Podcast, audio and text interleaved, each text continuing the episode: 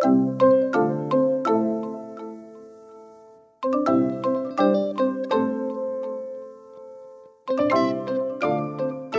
大家好，欢迎回到教育花园，我是少官。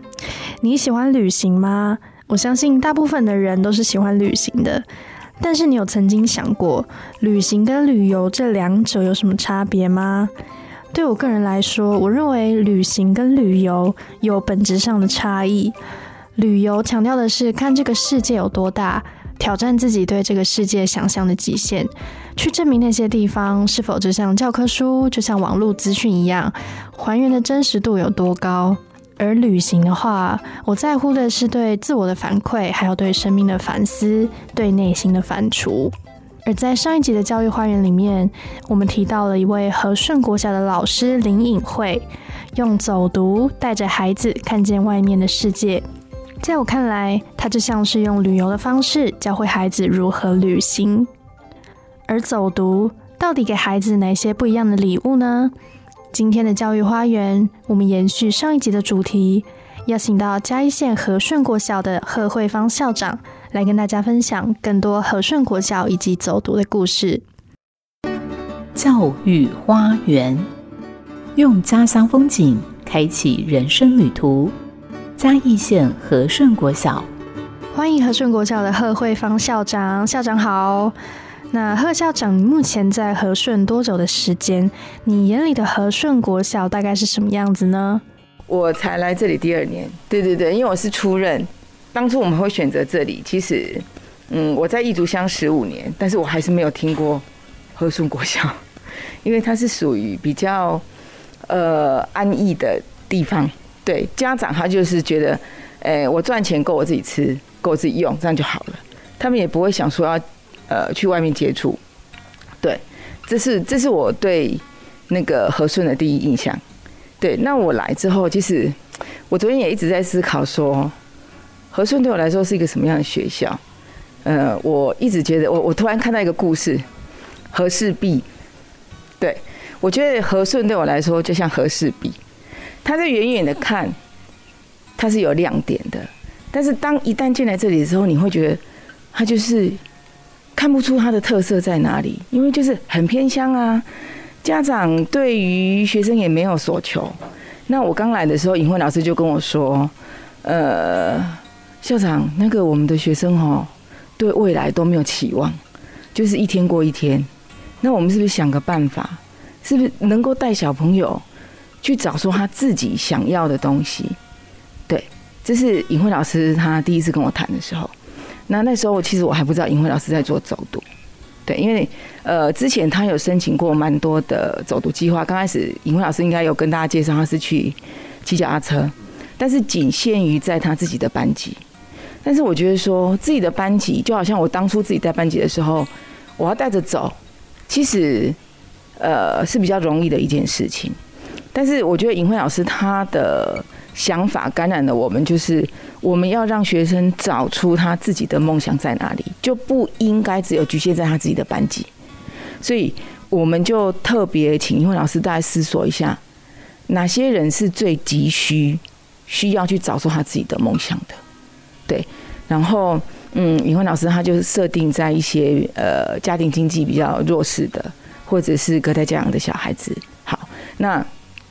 其实走读这件事情也不见得说带着我们就走，尹慧老师他会事先先规划在校内走，先练体力，对，练完体力之后，可能我们再出去外面试着走走看。那其实这是一个大工程，因为绝对不是他一个人可以做，因为后面的行政团队的支持是很重要的。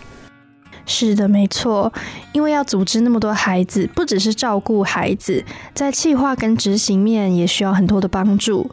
那时候学校是如何协助这个专案的呢？其实总务处他必须要去负责保险的部分，负责车子的联系，负责训导处必须要跟家长沟通。其实就像呃，刚刚有我我看有来宾他就在问说啊，曾卡伊娜柯林你被抓出去，这后边呢？没错，乡下的小孩子，其实家长他会觉得你可以照顾我，没有时间的地方，你可以带他出去，有的吃有的玩，有什么不好？所以当然是，但是以教育的立场，我们会去思考到这一场出去，我们可以带给学生什么东西。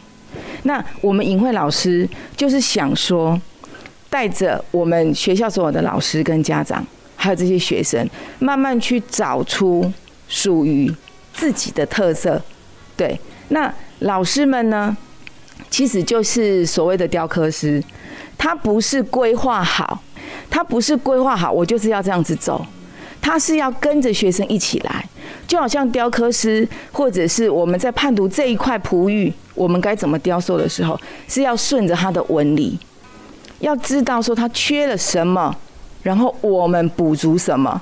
但是就我们一百零八新课纲来说，即使不是老师喂养你什么，或者是说觉得你要怎么样，而是说我能够引导你自己去思考到你可以怎么走，我们再来讨论。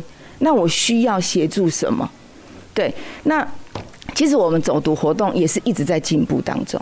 刚开始可能好，老师的规划程度是占大多数，因为学生没有走出去，他不知道外面的世界。对，所以我们可能一次出去三天两夜，像呃，刚刚尹慧老师他可能也比较轻描淡写的过去，就是三天两夜。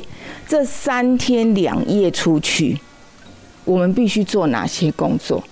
那晚上我们可能走读完了，我们坐下来，我们会去了解小朋友，你今天出去吸收到了什么？其实走读重点不是在走，而是在读，读什么？读风景，读内心，读感受。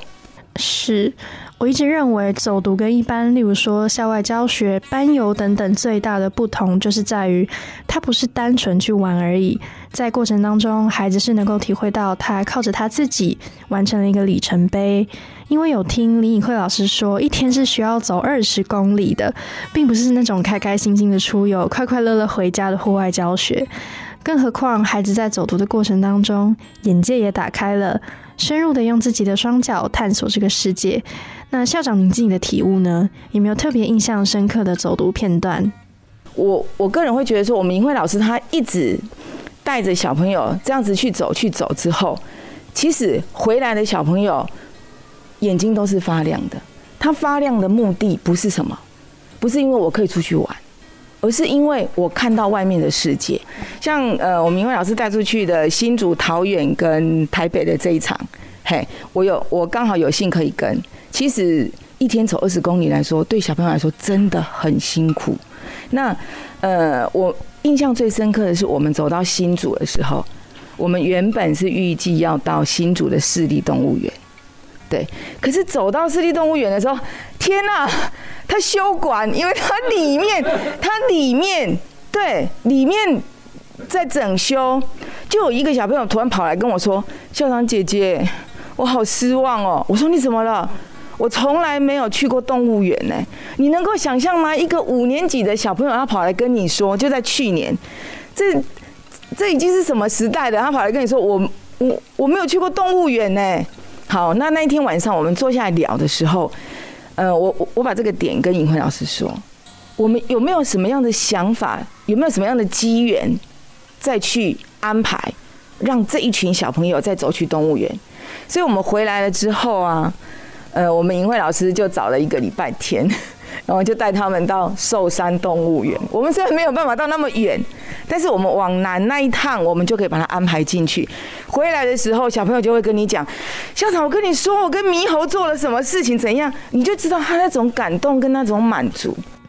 是我相信，对于偏乡的孩子来说，这个走读的专案可以说是改变了他们看世界的方式。俗话说得好，态度决定高度，眼界决定宽度。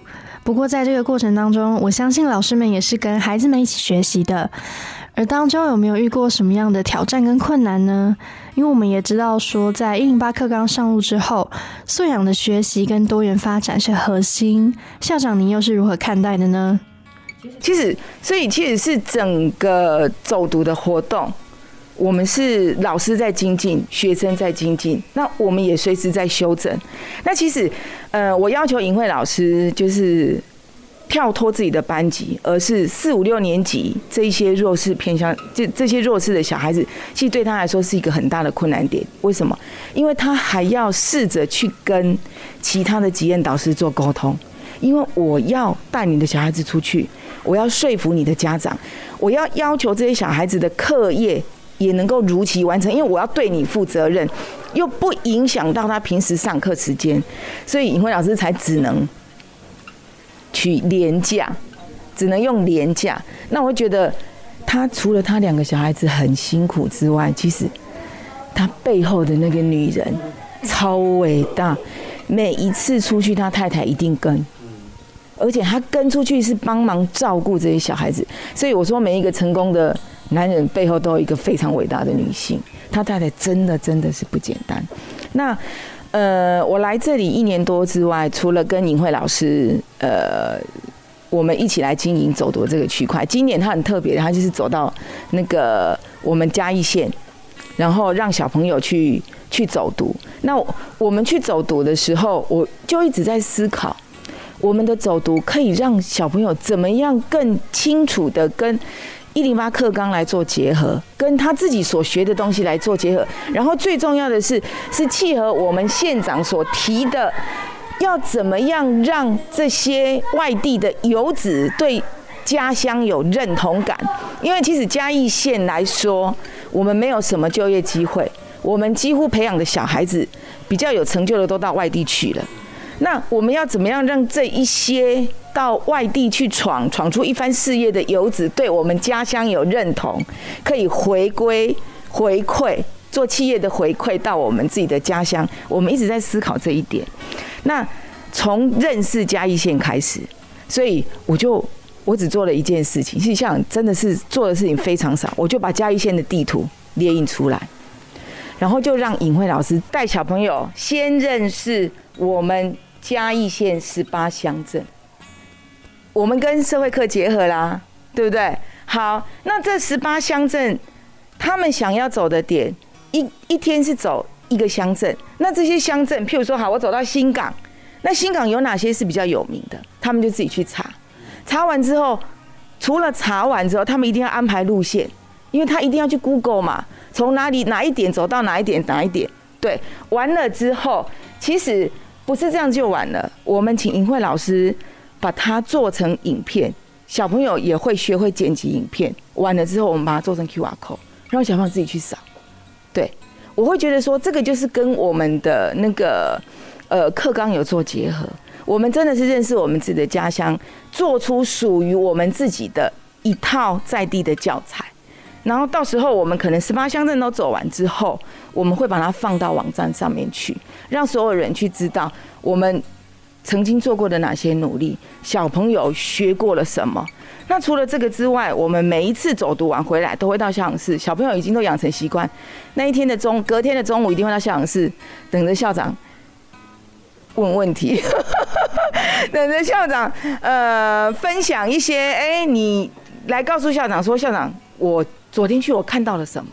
对，除了过程之外，我我常跟他们讲说，其实。过程我从影片就看得到，但是你学到了什么？对你学到了什么？所以呃，上个礼拜一组国中，就是我们学区国中的校长，他回来之后，他他来跟这边拜访的时候，他就跟我们说，其实我们和顺的小孩子去到一组国中，课业不是最顶尖的，但是他们的写作是非常有内容的，那他们的谈吐是落落大方的。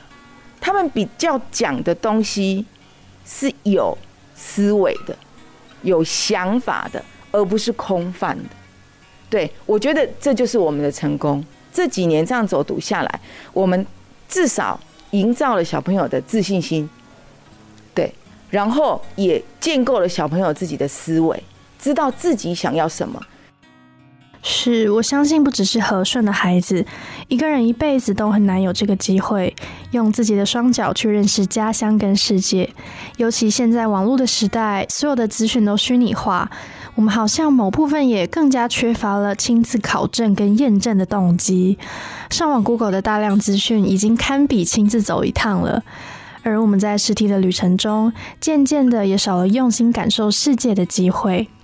今天很谢谢贺慧芳校长的分享，希望你听完今天这集节目，也开启了走读的眼界跟勇气，重新看见世界的美好。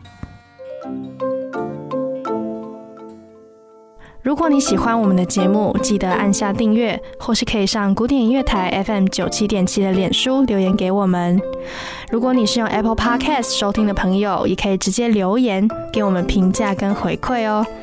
最后呢，也想邀请你，如果你的身边有合适的老师，或是对教育有一片热忱的受访者，或是学校，也欢迎跟我们联络。联络方式就在下方的节目资讯栏里面。谢谢你的收听，跟上脚步，看见教育花园的百花齐放。我是少官，我们下次见。